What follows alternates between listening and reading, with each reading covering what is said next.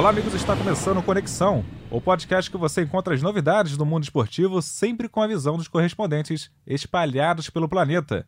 Eu sou Bruno Mesquita e falo direto da redação da Globo no Rio de Janeiro e do meu lado está Maurício Mota. Como vai, Maurício? Fala, Bruno. Tudo bom? Regime de quarentena aqui agora instalado, né? Não só pela empresa, né? A gente conseguiu ir na hoje, vir aqui, saiu do home office, mas não só o Brasil, mas o mundo todo está nesse vivendo de casa, né? É melhor se precaver, é melhor ficar em casa, quietinho.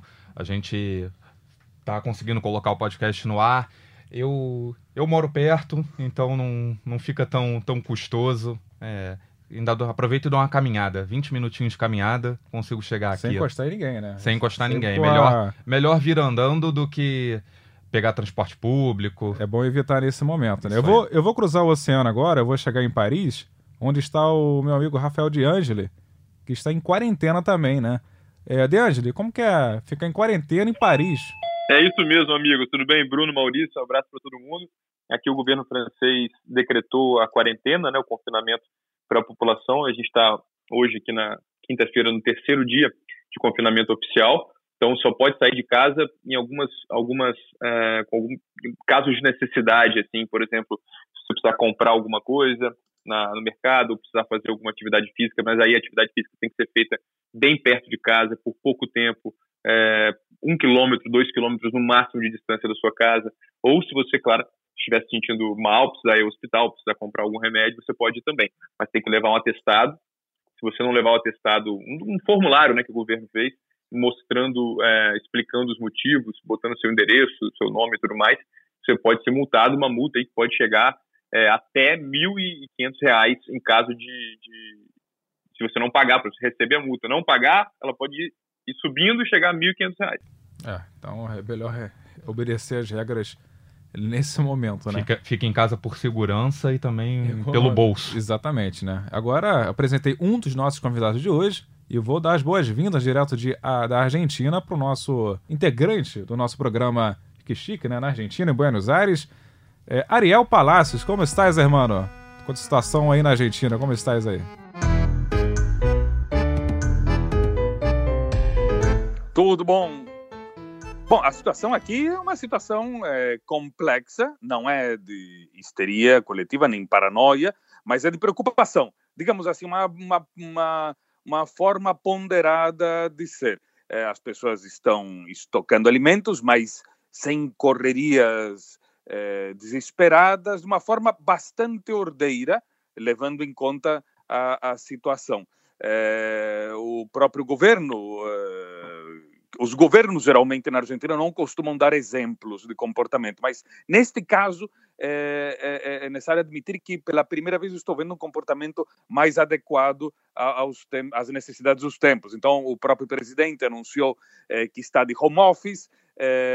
Houve uma última reunião de gabinete de ministros em conjunto, agora tudo é por teleconferência e cada um estava a uma distância de um metro, um metro e meio sentado um do outro, então mostrando que é necessário esse distanciamento social é, por enquanto, ou seja, nada de abraços, beijos, é, nada, digamos, nenhuma espécie de delírio de que é, o amor protege as pessoas de, de vírus. Não, é, falando cientificamente, é, o vírus passa para qualquer pessoa e então é, os integrantes do governo estão tendo essa distância e isso sempre é um bom exemplo para o resto da sociedade. Você já fica de home office, né, Ariel?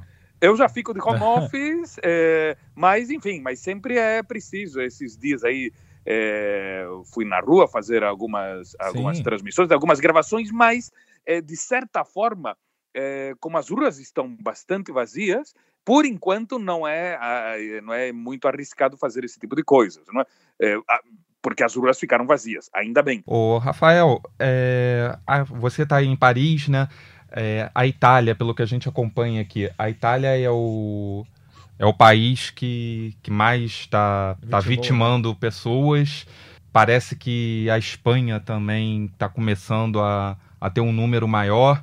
Você aí de Paris, o que, que você traz para gente do, dessa da pandemia do coronavírus? Pois é, aqui os números são menores, né, do que do que na Espanha e especialmente do que na Itália, mas mas são, são altos também, né, e vem vem crescendo e vem assustando a, a população. Por isso que o governo está tomando medidas muito drásticas, assim, é, que podem por, por algumas pessoas serem consideradas medidas radicais, mas de certa forma são, são maneiras de se precaver e de evitar um, um caos é, no sistema público de saúde, né, na saúde do país. Porque o grande medo deles aqui é que muitas pessoas fiquem doentes ao mesmo tempo e, e com isso os hospitais não consigam tratar todo mundo. Isso já está acontecendo em algumas regiões, especialmente na região nordeste do país, que, que é a segunda com, o maior número de contaminados, né? Inclusive, eles tiveram que utilizar um avião militar da aeronáutica para transportar civis que estavam nessa região, na cidade de Mulhouse, para o sul do país, onde tem hospitais militares que podem tratar civis, algo que é muito raro de acontecer, só acontece geralmente em situações de guerra, né? E é justamente assim que eles estão tratando esse momento. O Macron, o presidente Emmanuel Macron do país, disse que é um, um estado de guerra, um estado de guerra sanitário, mas é guerra sanitária, mas é um estado de guerra. E por isso essas medidas são tomadas, assim, inclusive projetos de lei é, falando sobre casos de estado de decretando casos, é, o estado de emergência sanitária aqui no país, porque aí sim o governo, poder executivo pode tomar algumas atitudes é, por conta própria sem passar é, por outra por outras burocracias. E esse essa medida da quarentena, que é uma medida que foi adotada na Itália e na Espanha, também foi adotada aqui na França e, e ainda não foi adotada por alguns outros países vem trazendo alguns impactos, é claro, na, na vida das pessoas. Né? É, os comércios estão todos fechados, bares, lojas, restaurantes, somente mercados estão abertos, farmácias, é, alguns mercados ao ar livre estão abertos também, padarias, mas o restante está tudo fechado. Isso, é claro, tem um impacto muito grande na economia. Né? É, houve uma situação, assim, parece que a ficha foi caindo aos poucos, né, para quem mora aqui. Por exemplo, no fim de semana passado, o, os pontos turísticos, alguns ainda estavam abertos. Né? Eu até fiz algumas entradas ao vivo na programação é, do Sport TV, fiz uma entrada na frente do Louvre, por exemplo, com movimentos, naquele mesmo naquele movimento de pessoas, né? naquele mesmo dia que eu fiz essa entrada, se eu, me engano, foi na sexta-feira passada, à noite o, o, Louvre foi fechado. E aí, depois disso, é, aos poucos, os museus foram fechando é, e as pessoas continuaram frequentando a cidade, né? frequentando a rua, passando pelos pontos turísticos. Aí a Torre Eiffel foi fechada também, tudo acontecendo aos poucos. No sábado à noite, o governo decidiu, olha, bares e comércios fechados. E aí é, teve o último drink, né, que as pessoas brincaram, as pessoas foram tomar saideira ali saideira. antes de, de chegar é, meia-noite ali, é, quando tudo foi fechado mesmo. E aí no domingo, é, com os bares fechados, os restaurantes, os parques ainda estavam abertos. E aí fez um dia bonito, como, como faz, como fez essa semana quase toda aqui. E aí as pessoas foram para a rua ocupar os parques, tudo mais. Ou, ou seja, ninguém respeitava a orientação de que era para ficar em casa tudo bem, fechou o bar, mas vou pro parque então. Ah, vou fazer tal coisa. e aí, aos poucos, o governo do, foi do fato, endurecendo né? as medidas. É, foram endurecendo as medidas, endurecendo, endurecendo, endurecendo, fecharam os parques e decretaram esse confinamento geral. Agora, De Angeli, falando um pouco dessa, voltando para o futebol, né, é, tem o Napoli, o time da Itália, né, ele, mesmo com o estado de calamidade pública, ele anunciou em suas redes sociais, no próprio site, que pretende voltar às suas atividades, né, com retornar aos treinos em breve. E também gostaria que você comentasse o retorno também, né, por decisão própria, né, do Thiago Silva e também do Neymar, a decisão de retornar ao Brasil em meio a essa pandemia. Pois é, é cada, cada liga, né, está tomando uma atitude diferente, mas todas, assim, trabalhando no sentido de suspender os campeonatos. Né? É, muitas suspenderam por tempo indeterminado, né?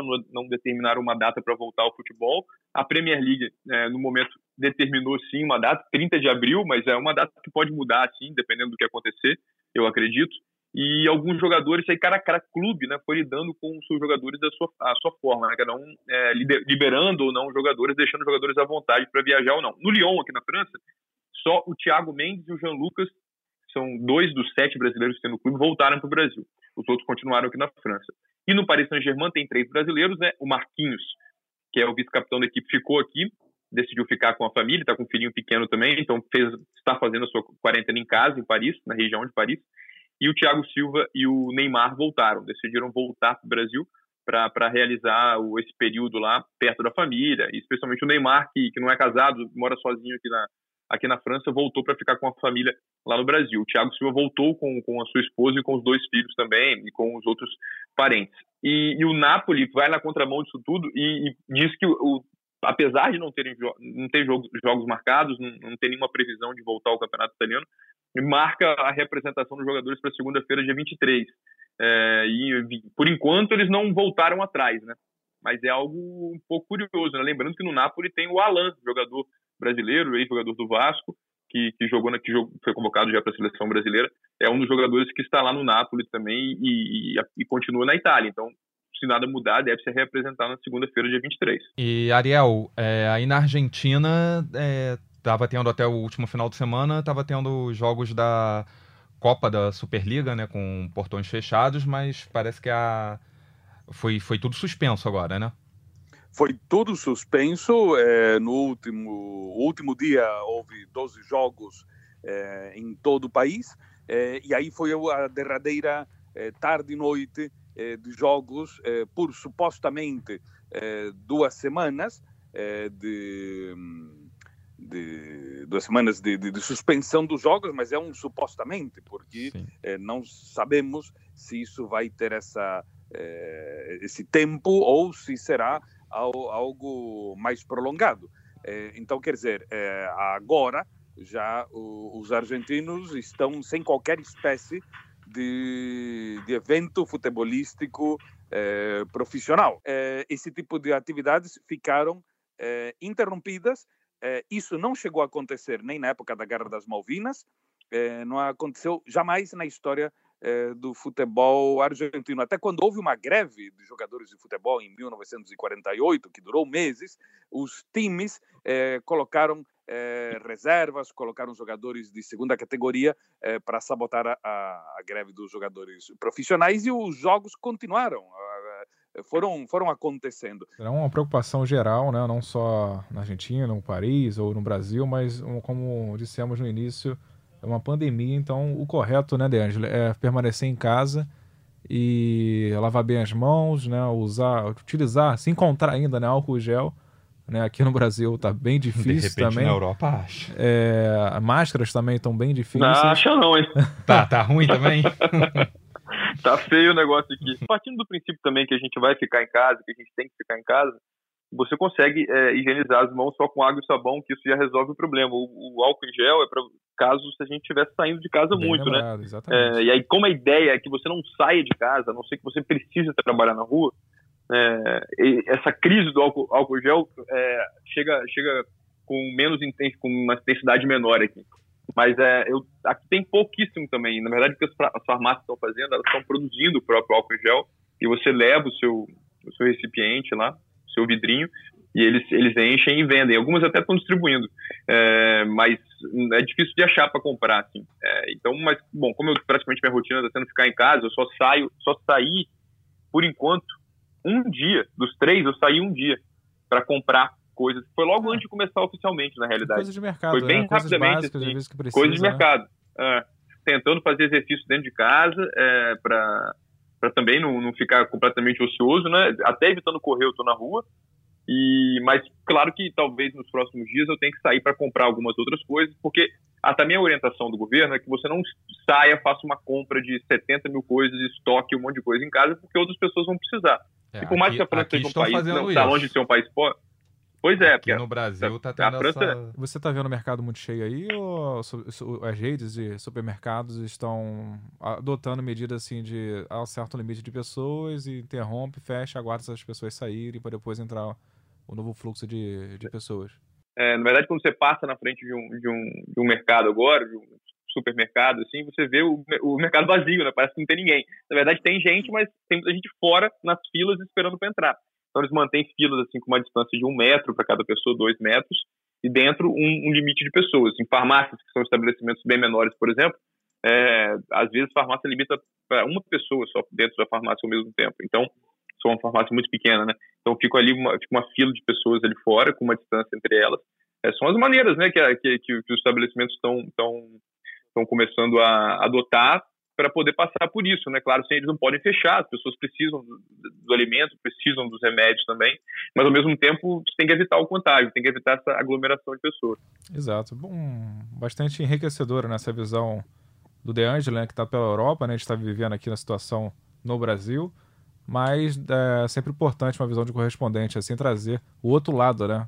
Dizendo, trazendo que o risco realmente é permanecer em casa, como quem trabalha é home office, ou quem for sair é realmente comprar uma coisa, um item básico e retornar direto para sua residência. De Angeli, obrigado aí pela participação. A gente vai seguir aqui novamente com o programa E até a próxima, né? E cuidado aí, né? Continue dentro de casa. Valeu, galera. Obrigadão aí pelo, pelo convite. Contar um pouquinho desses detalhes de como pode, como a vida pode, é, pode é, se, tornar no Brasil, se você comparar com a, com, com a França, com a Espanha e com a Itália, é importante, às vezes, para conscientizar as pessoas de que quanto mais, com maior antecedência que essa prevenção começar, como está acontecendo na Argentina, por exemplo, como o Mariel trouxe, pode, pode nos ajudar a sair dessa pandemia com um número de vítimas bem menor, ou com um, um prejuízo humano bem menor. Então é importante olhar um pouco o que está acontecendo aqui, onde chegou primeiro a pandemia, especialmente na China, onde chegou e já está acabando, para poder, quem sabe, tratar desse assunto muito sério com mais responsabilidade. Mudando a página então, vamos falar do caso Ronaldinho Gaúcho, que realmente pegou todo mundo de surpresa. Ronaldinho, el gran Ronaldinho, como está você? Todo bem, prazer estar aqui. Nos acabamos de llegar y bueno, contento, muy feliz por la recepción de todos, por el cariño de toda la gente que, que estava aí no aeroporto. Vou começar então falando então com o Martim Fernandes, né, o nosso repórter, produtor que esteve presente na, na cidade de Assunção, no Paraguai. É, Martim, quais são as suas primeiras impressões e como você analisa esse caso todo do Ronaldinho Gaúcho que realmente pegou todo mundo de surpresa? Oi, olá a todos que estão nos ouvindo. Olha, em quase 20 anos de, de profissão e quase 10 anos que eu cubro assim, bastidor do esporte, política do esporte, casos policiais relacionados ao esporte, eu nunca vi uma história tão sem pé nem cabeça quanto essa, tão sem propósito, difícil de explicar, difícil de entender. Eu cheguei à Assunção no dia seguinte a a primeira detenção dele, ele foi detido na quarta-feira à noite, eu cheguei na quinta-feira à noite, para tentar entender a parte anterior da história, o que tinha levado Ronaldinho e Assis a essa situação de entrar no Paraguai com um passaporte adulterado. No dia seguinte, teria uma audiência na qual Ronaldinho e Assis seriam é, receberiam uma sentença social, uma espécie de eles, eles admitiram que entraram no, no, Paraguai com os passaportes adulterados e, com isso, inicialmente, o Ministério Público do Paraguai decidiu não processá-los, não acusá-los de nenhum crime.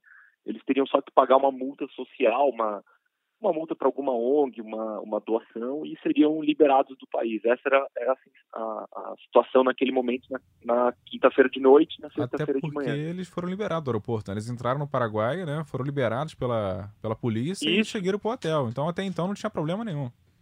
Exatamente. E depois que, que se constatou que os passaportes eram adulterados, mas que eles, eles admitiram isso, eles colaboraram com a, com a polícia, com o Ministério Público e foram liberados para voltar para o Brasil.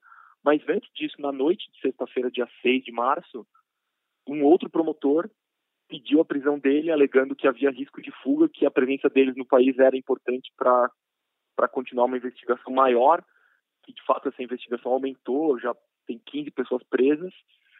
E, assim, repentinamente, o Ronaldinho e Assis foram detidos, levados para essa prisão então, a, a, nossa cobertura, que era, que era uma cobertura do passado, assim, de tentar entender o que tinha acontecido até então, passou a ser uma cobertura de hard news ali, forte, de tentar entender o que estava acontecendo dali para frente. Então, abriram dois flancos assim de cobertura, uma de tentar entender o que aconteceu para trás e outra de acompanhar o que estava acontecendo para frente. E aí foi uma loucura, foi é, uma coisa acontecendo atrás da outra. A defesa tentou vários recursos, três recursos já ao longo desses é, quase duas semanas que eles estão presos. Os três recursos foram recusados.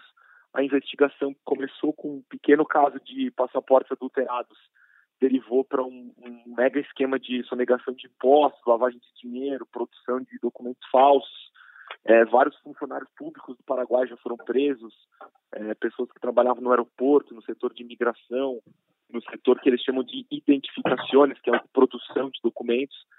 Então, o Ronaldinho e Assis, é, por um motivo torpe, assim, um motivo fútil, né, foram tragados para o centro de um escândalo muito maior de corrupção no Paraguai. E como é que foi a, você chegando lá, a repercussão da imprensa paraguaia? Eles estavam assustados? Como é que, como é que a imprensa paraguaia tratou esse, o assunto? No começo, bem no comecinho, a chegada do Ronaldinho ao Paraguai foi uma comoção. A gente tem imagens, né? Tem uns vídeos dele chegando no aeroporto, sendo recebido por uma multidão. É, Chegada de coisa... astro, né? É, chegar como, como ele tem que ser recebido, né? Como sempre, é. É. Exato. como- É, eu cobri jogos da seleção quando ele jogava. Eu lembro de cenas assim na Costa Rica, no México, no Catar, é, mesmo na Inglaterra. Enfim, a, a mesma coisa. Parecia que ele era um cara ainda jogando, assim, super astro. E aí, quando ele foi detido, a primeira vez no hotel ainda, quando teve a, a, a abordagem da- das autoridades no hotel, o primeiro momento foi assim, é, policial tirando selfie, é, uma coisa meio frouxa, assim, uma situação mais curiosa, exótica do que do que um caso policial. No dia seguinte, na partir da sexta-feira, quando ficou claro que, que tinha um problema ali, que tinha documento falso mesmo, os jornais reagiram com muita indignação, assim, o tom subiu muito. Passou de ser uma coisa excêntrica para ser um, um tratado como um fato grave. Então tinha editoriais assim dos jornais, do ABC Color, que é o principal jornal do Paraguai, muito duros com o governo, dizendo, olha, somos piada mundial, aqui qualquer um entra com qualquer documento, e ainda o policial tira selfie. É, então passou de, muito repentinamente assim de uma cobertura meio, ah, olha só, o astro do futebol que veio aqui para nossas autoridades não podem agir de qualquer jeito deixar qualquer um entrar aqui de qualquer jeito. É, assim, é uma suspeita minha, ninguém me disse isso, mas é uma sensação que eu tenho que essa mudança na cobertura, que também foi inflada por políticos de oposição, por senadores, tudo mais, ajudou a justiça a ficar mais dura com, com o Ronaldinho e o Assis, que passou de policial tirando selfie, dois dias depois ele com algemas, sabe? De um extremo ao outro muito rápido. Então o papel da imprensa, assim, a cobrança da imprensa fez com que a, a polícia tivesse uma maior rigidez, né? É, não, não dá para afirmar isso, né? Mas é uma sensação que eu tive Sim. lendo os jornais e conversando com as autoridades lá, conversando com polícia, conversando com o Ministério Público, conversando até com o juiz do caso. É, parece que despertou um orgulho, assim. É, no meio do caminho teve o telefonema do ministro da Justiça do Brasil, Sérgio Moro, para o seu par do Paraguai, ministro do Interior, é, Acevedo, assim, pedindo explicações. É, é, por mais que, que o tom ali fosse mais de estamos só pedindo autorização, o, o Ariel sabe bem, isso é entendido como uma pressão, né, diplomaticamente. Até porque o, o Ronaldinho foi, é, foi nomeado, né, embaixador do turismo do Brasil, né? Então o governo brasileiro Exato. também estava querendo saber o que, que aconteceu, né, com esse grande ídolo, né? E vou aproveitar e passar pro Ariel esse resumo todo, né? A prisão aconteceu no dia 6 de março, devido à documentação falsa, né, o passaporte adulterado. Lembrando que o Brasil faz parte do Mercosul, assim como o Paraguai, então apenas uma, identi apenas uma identidade resolveria, né? já poderia entrar. Uhum. A justiça negou qualquer tipo de transferência até o momento da gravação dessa edição do Conexão, né, uma transferência domiciliar devido ao risco de fuga, já que ele não é residente no país.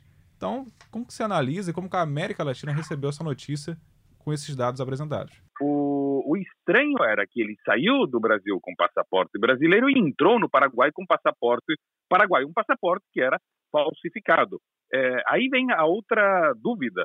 É, bom, tudo bem, isso pode ser é, estranho, mas às vezes acontece.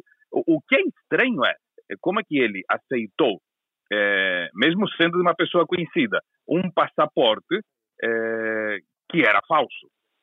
Digamos, qualquer pessoa sabe, e Ronaldinho renovou o seu passaporte pilhas e pilhas de vezes ao longo de sua vida, é, que é preciso é, algumas coisas básicas, como, por exemplo, botar impressão digital, assinar o passaporte.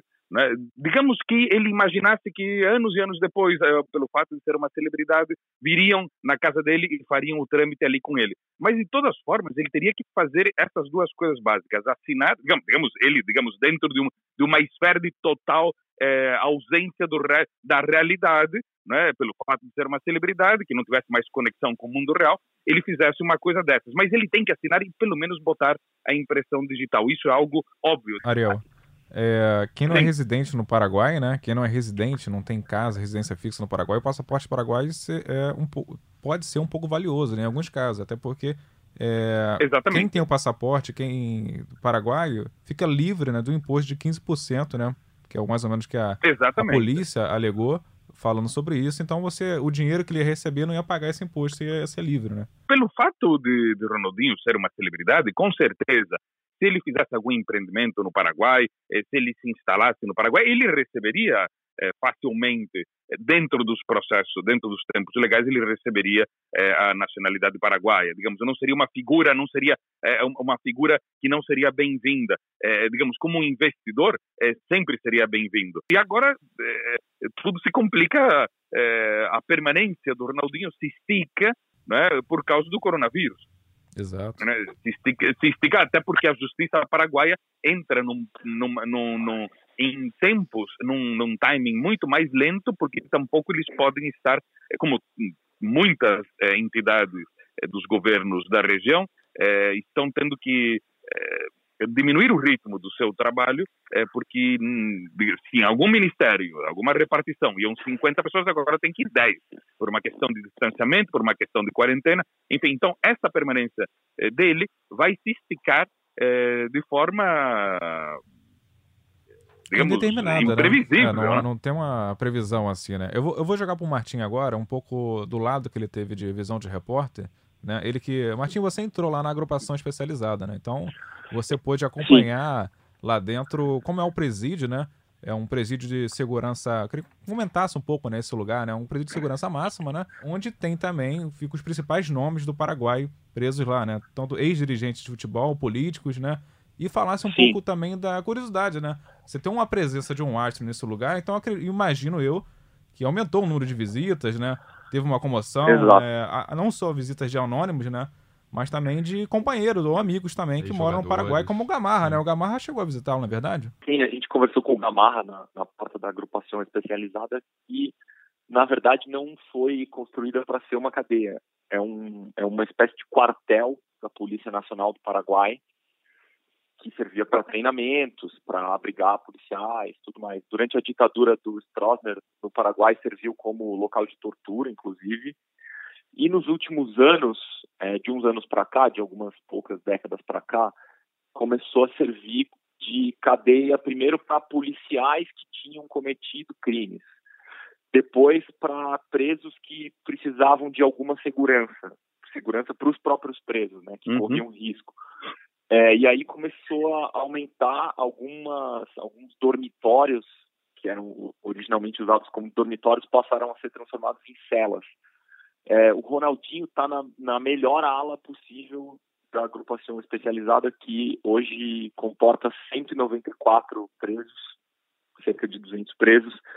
Ele e o Assis estão num quarto, não tem cela, não tem grade, é um quarto com uma porta, é uma, é uma construção muito antiga, assim, com o pé direito alto, de uns 3 metros, tem uma porta que fica constantemente aberta, e o Ronaldinho e o Assis receberam muitas visitas de pessoas ilustres no Paraguai, sobretudo pessoas do, do mundo do futebol, então, vários jogadores da seleção paraguaia foram lá, eles ganharam alguns presentes, ganharam cama, ganharam ar-condicionado, ganharam televisão, fogão. Então, eles têm um certo conforto, assim, eles estão presos, estão numa, numa instalação, né, que é uma, é uma prisão, é uma cadeia, mas não é uma situação degradante. Eu queria fazer uma perguntinha para o Martim. Nas condições que o, que o Ronaldinho está neste momento, inclusive agora com a suspensão de visitas a, a, a presidiários ou detentos no, no Paraguai, é, poderíamos dizer que ele talvez seja uma das pessoas que está mais segura no que concerne ao, ao, ao, risco de contágio pelo coronavírus, já que ele não tem que sair de casa, nesse caso, o seu quarto, a sua cela, não é para ir trabalhar nem para pegar comida, mas tudo chega até ele, não é? E, e, também não é necessário um contato físico com ele. Quando eu estive lá dentro na quinta-feira da semana passada, eu fiquei por 30 minutos lá dentro. É, não, não fui exatamente no local onde ele está preso, mas andei dentro do complexo eu vi muitos policiais com máscara e com, e com luvas por causa do coronavírus. É, o jornal Estado de São Paulo publicou uma, uma reportagem dizendo que ele havia sido testado como todos os outros presos. É, eu constei o advogado do Ronaldinho, Sérgio Queiroz, e ele me disse que não, que isso não tinha acontecido. É, eu, eu, não sei como são as, as, condições assim sanitárias lá dentro. Eu sei que o banheiro, por exemplo, é coletivo. Ele não tem um banheiro no, no quarto dele. Uhum precisa se deslocar para ir para o banheiro. E, e, eu sei que ele está num quarto só com o Assis, com mais ninguém. E é um quarto grande, assim, de mais ou menos 5 por 5 metros. Então, é, as, mesmo as pessoas que iam visitá-lo não, não, não tinha necessidade de ficar todo mundo tão perto. E sobre o coronavírus ainda, o que eu sei é que isso está atrapalhando a defesa do Ronaldinho do Assis. O Poder Judiciário, o Poder Judicial do Paraguai reduziu muito suas atividades e, por causa disso, é, os recursos estão demorando mais para serem analisados, até a perícia dos celulares do, do Ronaldo e do Assis também vai demorar um pouco mais para ser concluída. Então, o coronavírus atrapalhou essa parte da defesa, dessa parte legal do, do Ronaldinho e do Assis. Mas já que você disse que ele, ele tá, tá não tem um celular no momento, né, que está apreendido para análise da, da polícia local, mas ele tem contato com a TV, né? Então é possível é, assistir jogos até então, né? Até antes de, ser, de serem suspensos. Uhum e, e também teve o campeonato local, assim que ele chegou por acaso, né, uma coincidência. Ele, ele é, chegou a participar, tinha alguma regra para ele. Teve um detalhe também, Sim, ele chegou que... a assistir o Grenal também pela televisão, né, pela Libertadores. É, o, que, o que a gente sabe é que, que ele e o Assis assistiram ao jogo entre Liverpool e Atlético de Madrid pela Liga dos Campeões da UEFA. No dia seguinte teria o Grenal. É, não consegui saber se ele viu de fato o Grenal, mas eu sei que ele tinha televisão, ele poderia ter visto. É, sim, no dia eles, eles foram detidos na noite de sexta-feira e na segunda-feira seguinte começou o campeonato interno da, da, da, cadeia, um campeonato de só detentos, do qual os guardas, os policiais não participam. E o Ronaldinho foi foi convidado por vários times para participar do campeonato, mas ele não não quis participar. Aí depois disso sim, ele jogou umas peladas ali, participou de, de alguns de alguns jogos. Tem uma quadra de futsal dentro do, do, do complexo e tem um campo de de grama também, mas ele jogou futsal. E, e, aí nos jogos que ele participou tinha umas regras ali que ele não podia fazer gol tal. Depois a gente viu outras notícias que ele participou de um jogo, fez seis gols, cinco assistências e tal. Eu acho que eu acho que no primeiro momento, segundo os próprios policiais lá nos contaram, ele não queria muito contato com isso, não queria participar, não queria não queria ver, não queria muito contato com bola, mas lá dentro passou o tempo, ele acabou acabou jogando acabou participando de umas peladas lá dentro. E, e, ele foi, voltando ali a pergunta que você tinha me feito sobre assédio, ele, ele foi assediado assim para autógrafos, para foto, com todos os policiais, quase todos os detentos, todo mundo que conseguiu tirar uma foto ou conseguir um autógrafo do Ronaldinho tentou e conseguiu. Entendi. Martins, só, é, só para encerrar aqui com, com você, uma, uma pergunta, uma curiosidade que eu tenho. Esses presentes que o Ronaldinho recebeu na, na prisão, é, um outro preso que esteja lá detido também poderia receber esses presentes? Sim, o pessoal que está na, na ala onde ele está, sim, que são que, que é uma, uma ala mais segura, assim, mais tranquila para para presos que não representam um perigo para ninguém, né? Então, sim, é, outros tá lá tá lá um ex-presidente da Câmara dos Deputados do Paraguai, é, de sobrenome Cuevas, está lá um ex-presidente da Federação de Futebol do Paraguai, é, González Daer. Então, essas são possíveis. Né?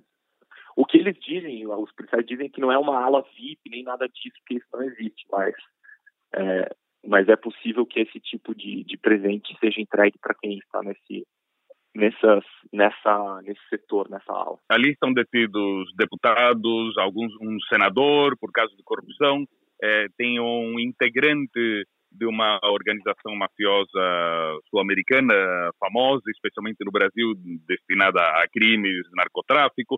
Ele, é, digamos que a vizinhança ali não é exatamente assim a mais é, não é, não é, digamos, não é gente fina. E quem esteve conosco aqui também foi o nosso companheiro Rafael Sebila, que esteve no Paraguai com o Martim, né? Foi um dos primeiros repórteres a chegar no local e a noticiar o caso Ronaldinho e trouxe uma experiência, uma visão agora de bastidor, né? Olá, amigos do Conexão. Forte abraço para todo mundo, para o Ariel, para o Maurício, para o Bruno, para todo mundo que está assistindo. Bom, é, sobre o caso Ronaldinho, eu fui o primeiro jornalista brasileiro a chegar em Assunção. Fui pego de surpresa, porque eu estava em outra produção na Argentina, isto na quarta-feira, dia 4 de março. Quando eu chego em casa, é, já tinha virado, né? Já tinha passado a meia-noite, então já era quinta-feira de madrugada. Cheguei em casa aproximadamente meia-noite e quinze. Recebo uma ligação da, da nossa redação no Rio de Janeiro perguntando se eu estava por dentro do que estava acontecendo em relação ao Ronaldinho. E naquele momento, realmente, eu não sabia de nada. Aí me, me interei sobre o assunto, é, fui pesquisar, recebi as informações também da redação, com o pedido de embarcar para o primeiro voo, é, no primeiro voo para Assunção. Há uma facilidade muito maior de quem vive na Argentina de ir para o Paraguai do que de quem vive no Brasil. Existe uma quantidade, uma frequência de voos, é, uma frequência maior. E naquele momento, o primeiro voo mesmo que chegaria era um da, da Argentina e não um do Brasil. É claro que choca uh, essa notícia e choca ainda mais quando você está lá é, na antessala da, da sala de audiência, no sábado de manhã, e o Ronaldinho passa algemado. Por mais que a gente não consiga ver as algemas, porque ele deixou as mãos cobertas por um pano rosa, um casaco rosa, não consegui identificar muito bem o que era aquele trapo rosa que estava sobre suas mãos, mas você sabe que ali está um dos maiores jogadores da história do futebol brasileiro algemado. E atrás o Assis, aí o Assis claramente a gente consegue enxergar as algemas. Então, é, não é uma cena que você imaginaria ver alguma vez. Eu havia até comentado minutos antes do Ronaldinho passar algemado para o repórter cinematográfico que estava comigo, que é o Fernando Ferro, e eu falei, Fernando, Ferro, na verdade eu chamo ele de Ferro. Ferro, você tem noção de que você está prestes a fazer uma imagem que vai ficar para sempre? Daqui 20, 30 anos, quando a gente ver essa imagem na TV Globo do Ronaldinho preso, é uma imagem tua. E essa imagem vai seguir rodando pelos próximos 20, 30 anos, porque é algo muito forte. E ele olhou, depois que ele fez a imagem, ele me olhou assim, cara, foi difícil fazer essa imagem e realmente essa imagem vai entrar para a história. E é isso. Então é algo que foi muito impactante para todo mundo que estava lá. Martim, então para finalizar, o Ronaldinho Gaúcho ele foi convidado para a saída ao Paraguai para a inauguração de um cassino, né, um lançamento da, da sua biografia né, em espanhol e uma ação social e uma área de saúde para crianças carentes, né, que é a Fraternidade Angelical, dito isso da empresária Dália Lopes, né, que foi acusada de vários crimes de corrupção após o estopim é, desse caso Ronaldinho Gaúcho. Uma empresária que, já, no entanto, já estava na mira da, do Ministério da Tributação, que é o equivalente do Paraguai à nossa Receita Federal aqui no Brasil. Já havia uma investigação em curso sobre ela, sobre as empresas dela, e essa investigação estourou, é, veio a público, né? Se tornou pública, era uma investigação sigilosa, mas que foi tornada pública depois da prisão, da detenção do Ronaldinho do Assis. É uma empresária da área de importação. Ela importa produtos da China e revende no Paraguai, aqui na América do Sul. E o, o Ministério da Tributação, eu conversei com o vice-ministro de Tributação, Oscar Orue, e ele, e ele contou que ela é suspeita de ter desviado mais de 10 milhões de dólares no esquema de sonegação de, impo de imposto e de lavagem de dinheiro. E foi ela que, que tramou, né, que financiou a, essa visita do, do Ronaldinho ao Paraguai. Ela, inclusive, que proporcionou, que mandou fazer os passaportes falsos, tanto para o Ronaldinho e para Assis, quanto para um casal de empresários brasileiros chamado Vilmões Lira e Paula Lira. Esses empresários brasileiros já eram conhecidos do, do Assis, no Brasil, e eles que fizeram a ponte entre o Ronaldinho e o Assis e a Dália Lopes, que é essa empresária paraguaia, que está com prisão decretada desde o dia seguinte à detenção do Ronaldinho do Assis, mas ela está foragida, ela tem várias propriedades no Paraguai, ela é uma milionária e ela está foragida, a polícia do Paraguai tem uma ordem de captura dela. A prisão dela será fundamental para entender o tamanho do esquema, quem são os funcionários públicos envolvidos, é, qual era o objetivo dela de levar o Ronaldinho Assis para lá. E, e, é só importante lembrar também que, para a defesa do Ronaldinho do Assis, a prisão é abusiva, arbitrária, exagerada e descabida. Muito obrigado, Martim, pela participação. A gente vai seguir o programa aqui com o Ariel Palácios. Maurício Obrigado, Mota. Martim. Valeu pela participação. Valeu demais, né? A participação. Muito bom, muito esclarecedor. A visão no local, né? Para trazer loco. pro amigo que tá ouvindo o podcast uma visão mais detalhada desse assunto, Ronaldinho Gaúcho. Valeu, Martim. Até a próxima. Legal, obrigado. A gente continua em cima do caso aqui, tendo novidades, estamos à disposição. Ariel e Maurício, a gente sabe que neste sábado, né, dia 21 de março, né, Ronaldinho Gaúcho completa 40 anos. Né, esse programa está sendo gravado no dia 19 de março, numa quinta-feira. Vai ter festa? Pois é, uma situação, no mínimo, diferente, né, com um astro desse, passar um- uma data tão especial que é o aniversário dentro de uma prisão, né, ao lado do seu irmão, né, Roberto Assis. É, mas, Ariel e Maurício, eu trago também um histórico aqui do, do, do Ronaldinho Gaúcho, né, em relação a problemas na justiça. Né? Em 2001, ele foi pego com habilitação falsa, né, carteira de motorista. Em 2015, o processo ambiental das margens do Rio Guaíba, né, um problema com o governo de Porto Alegre, né, local. É, 2020, esse ano, ele foi réu, acusado de pirâmide financeira na empresa 18K Ronaldinho, né, acusado de alto rendimentos diários em moedas digitais. E agora, prisão no Paraguai, decretada né, pelo mínimo, segundo as autoridades, no mínimo de seis meses em Assunção. Isso não é pri privilégio, né? Longe de ser privilégio, mas não, não problemas com a justiça não aconteceram só com o Ronaldinho, né? Aqui no Brasil, a gente teve em 2010 o famoso caso do, do ex-goleiro Bruno, né? Acusado de mandar matar a Murilo Elisa Samúdio. É, o ex-jogador também de futebol americano, O.J. Simpson, que foi acusado do assassinato de sua ex-mulher e também tem envolvimentos com, com assalto à mão armada, sequestro, formação de quadrilha, além também do Oscar Pistorius, atleta paralímpico, considerado culpado por homicídio da, da namorada, né?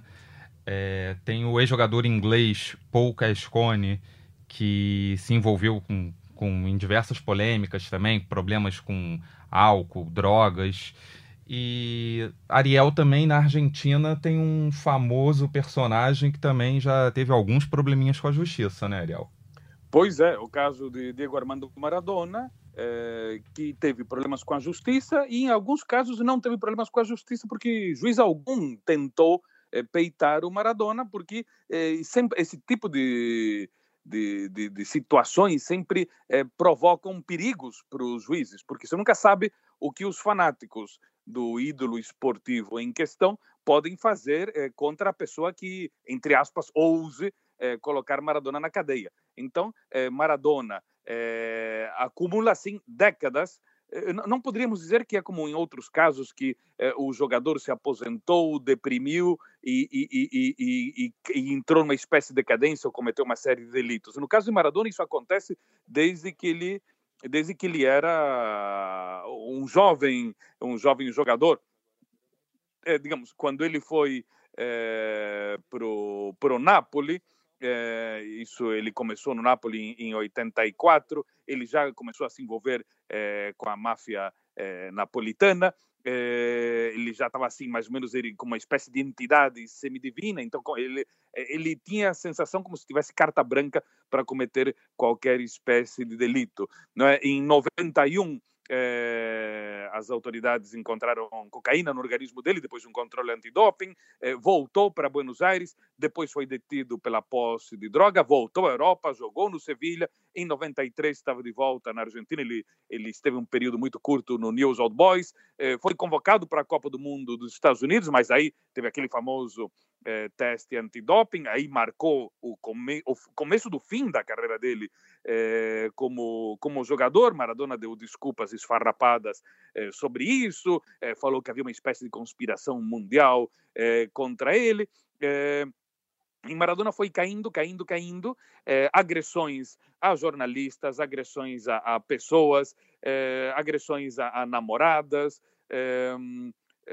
enfim, aí foi uma sequência eh, de fatos eh, de Maradona violando eh, a lei, agredindo pessoas, fora comentários racistas, comentários homofóbicos, comentários misóginos, enfim. Então, ele teve o, o primeiro, a primeira grande overdose no ano 2000, foi internado, foi para Cuba fazer tratamentos, voltou pior de Cuba, chegou na Argentina em 2004, foi internado, novo coma, fugiu da clínica, teve um novo coma, desta vez um coma eh, sui generis, ele se entupiu de medialunas, medialunas são os corações, eh, com doce de leite, pulou numa piscina que estava com 14 graus de temperatura, voltou de novo ao hospital, mais uma overdose, depois, anos depois teve uma overdose eh, de, álcool, eh, ele havia tomado 11 garrafas de champanhe numa tarde, eh, enfim, e, e o Maradona eh,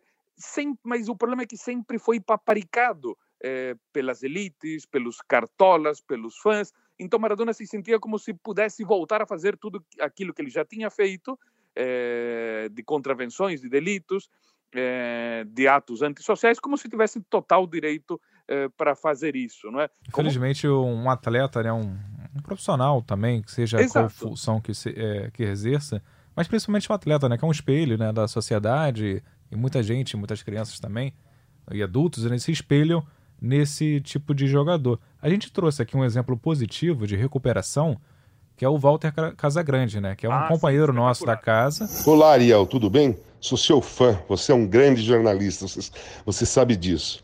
Antes de falar do Ronaldinho, eu queria deixar uma mensagem aqui sobre essa dificuldade que nós temos hoje em dia, o mundo tem, né, com o coronavírus. As prevenções têm que ser seguidas, né? Nós devemos ficar em casa. É, a higiene das mãos é super importante. Eu sei que seguir a risca está muito difícil. Alguns compromissos as pessoas têm e precisam sair de casa. Mas nós temos que fazer o máximo do possível de cada um para cumprir, cumprirmos essas prevenções, que é muito importante.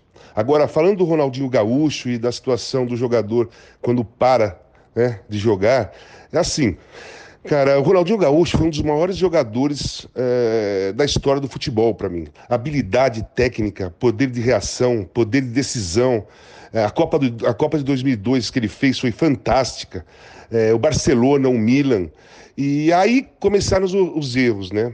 Infelizmente, no futebol, jogando, ele fazia sempre as escolhas certas. Quando ele parou, as escolhas começaram a ser erradas, né? A escolha, a primeira escolha errada dele foi querer abandonar o futebol com 25, 26 anos, para viver de eventos, ganhar dinheiro com eventos no mundo todo, super conhecido, é, sempre é, sendo convidado para eventos importantes e, e, festas, né? As festas que ele gostava de fazer, é, sem responsabilidade, sem nada. E nesse ponto eu acho assim, quando eu parei, eu também tive dificuldade, por um modo diferente, né? Meu caso foi, ó, foi com as drogas, né? Eu perdi o controle, achei. Quando eu parei, na minha cabeça vem assim: agora eu vou fazer tudo o que eu quero. E tudo o que eu queria era ficar usando droga. Então a minha vida começou a se destruir. É, foi até 2007, quando eu sofri um acidente e fui internado. Fiquei um ano, quando eu saí, me recuperei e estou hoje trabalhando na TV Globo desde 97, é, em plena saúde, em pleno gás, super empolgado. Mas eu me perdi também. Só que eu me perdi por escolha minha. Eu fiz a escolha errada. O Ronaldinho Gaúcho deixou na mão do Assis a vida inteira dele. A parte profissional, a parte de promoção, de patrocinadores, de eventos, tudo o Ronaldinho deixou na mão do Assis. Eu acho que ele nunca foi é, ver o que estava acontecendo de verdade, se tinha alguma coisa errada, se não tinha. Agora, chegar ao ponto de ficar devendo é, milhões para o governo de Porto Alegre porque é, cometeu crime ambiental e depois ir para o Paraguai fazer passaportes falsos paraguaios, o que, que é isso? Não dá para entender. Onde eles pensavam que eles iam com isso? Onde eles pensavam que as, que as pessoas não iam perceber que um era o Ronaldinho Gaúcho e ele é brasileiro, campeão do mundo e não era paraguaio? O que, que, é isso? Não dá para entender eh, essa escolha. Chega a ser até burrice, sabe, Ariel? Chega a ser até burrice.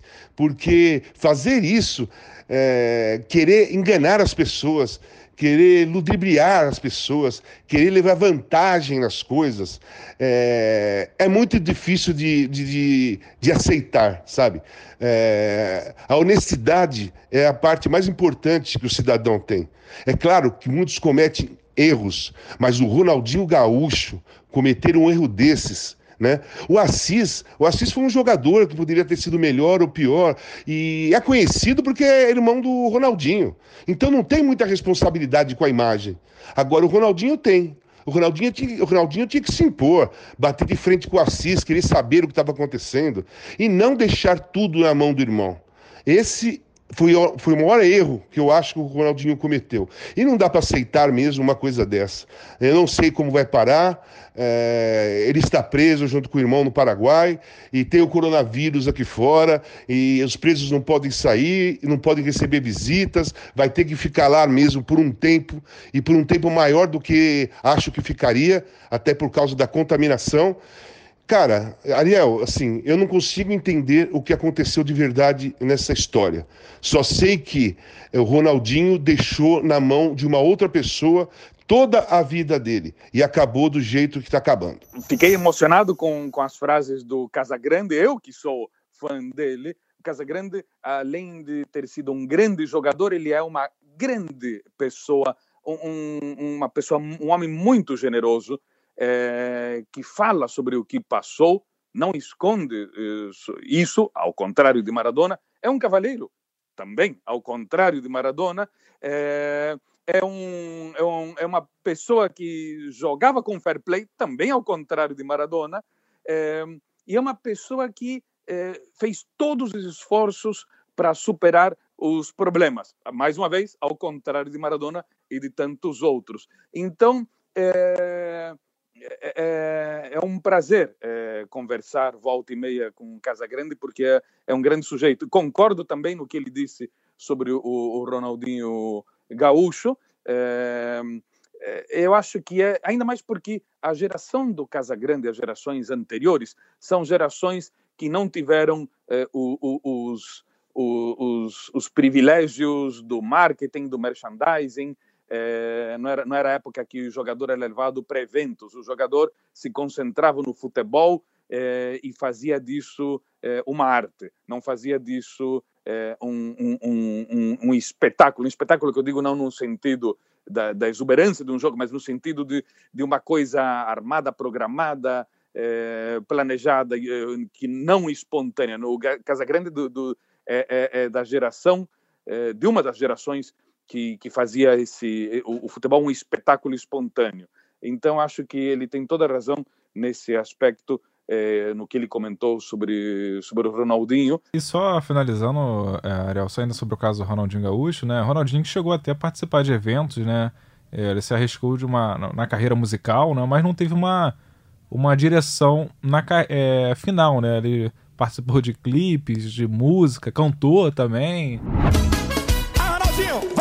Eu comecei a namorar só pra tentar me consertar eu fiz de tudo pra mudar, mas só que deu errado. Deixa eu te contar. Aqui com o Ronaldinho. Quero te ver dançando. A noite já é nossa, vem que hoje é funk nejo. Alô, garçom, traz a bebida que eu tô com dinheiro. Olha, eu posso dizer em relação a isso que se um dia me aposentar da carreira jornalística, não cometerei crimes contra a humanidade como cantor. Então, é, isso podem ter total certeza que não há nenhum problema nesse não, não haverá nenhum risco então tá desse segurado, né? Tá no, nós, exatamente, exatamente. Eu preservo a humanidade. Tô anotando aqui, Ariel. Ah, pode anotar, pode anotar. então é isso. Chega ao fim a segunda edição do Conexão. Lembrando sempre que você pode acompanhar a hora que você quiser no globoesporte.com/podcasts ou no aplicativo de sua escolha. Valeu, Bruno. Um abraço. Até a próxima. Valeu, Ariel. Um abraço. Hasta luego, Ariel. Obrigado, um abraço. Ariel, Bom, é... alguma dica Oi. aí de livro, filmes? seriados? Para passar esse momento de quarentena, peraí. Algum deixa... livro aí na sua prateleira? Olha, eu tô aqui, eu tô vendo aos pedacinhos, eu tô revendo aos pedacinhos é, Uma Ponte Longe Demais, de 1977, um filme sobre guerra. Enfim, a gente está vivendo, de certa forma, uma guerra contra, contra o vírus. É, um filmaço, é, para quem gosta de cinema bélico, um grande filme com um monte de atores espetaculares. Sean Connery, Laurence Olivier, é, enfim, é, é Michael Caine, é, Donald Sutherland, um, um, grande filme que dura mais ou menos umas três horas. Então, quer dizer, melhor ainda para esses tempos de, de ficar de molho em casa. Essa é uma dica minha. Boa, Ariel. Aproveitando aqui que a gente falou também no, no, sobre Ronaldinho Gaúcho, os 40 anos de Ronaldinho Gaúcho, você falou ao Casagrande ir a Buenos Aires. Aquele, aquele aniversário de 40 anos meus em Buenos Aires está de pé, tá, Ariel? Falta um pouquinho, mas está de pé. Ainda bem que não é esse ano, senão, como é abril, não daria para fazer esse ano, teria que ser adiado. Mas, como ainda faltam alguns anos, está de pé. Perfeito. Ficaremos no aguardo aqui para celebrar em grande estilo. Esse podcast tem a coordenação de Rafael Barros e a gerência de André Amaral. Você que acompanhou, meu muito obrigado. Até o futuro e continue conectado.